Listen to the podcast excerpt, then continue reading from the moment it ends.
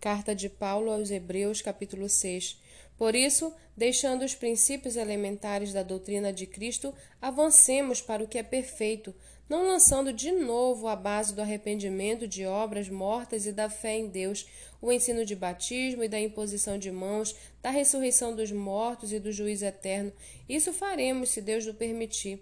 É impossível, pois, que aqueles que uma vez foram iluminados provaram o dom celestial, se tornaram participantes do Espírito Santo, provaram a boa palavra de Deus e os poderes do mundo vindouro e caíram. Sim, é impossível outra vez renová-los para arrependimento, visto, visto que de novo estão crucificando para si mesmo o Filho de Deus e expondo-o à zombaria,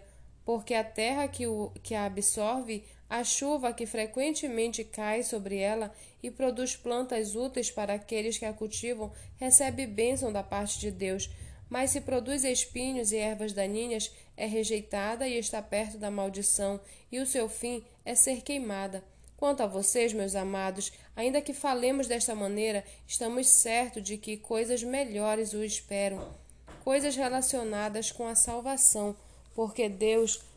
não é injusto para se esquecer do trabalho que vocês fizeram e do amor que mostraram para com o seu nome, pois vocês serviram e ainda estão servindo aos santos. Desejamos que cada um de vocês continue mostrando até o fim o mesmo empenho para a plena certeza da esperança, para que não se tornem preguiçosos, mas imitadores daqueles que pela fé e pela paciência herdam as promessas.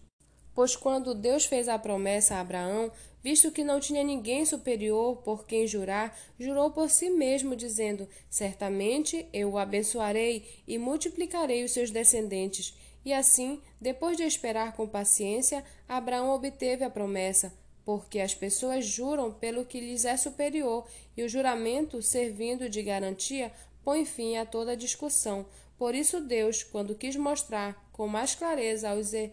aos herdeiros da promessa que o seu propósito era imutável, confirmou com um juramento. Ele fez isso para que, mediante duas coisas imutáveis, nas quais é impossível que Deus minta, nós, que já corremos para o refúgio, tenhamos forte alento para tomar posse da esperança que nos foi proposta. Temos essa esperança por âncora da alma, segura e firme, e que entra no santuário que fica atrás do véu onde Jesus, como precursor, entrou por nós, tendo se tornado sumo sacerdote para sempre, segundo a ordem de Melquisedeque.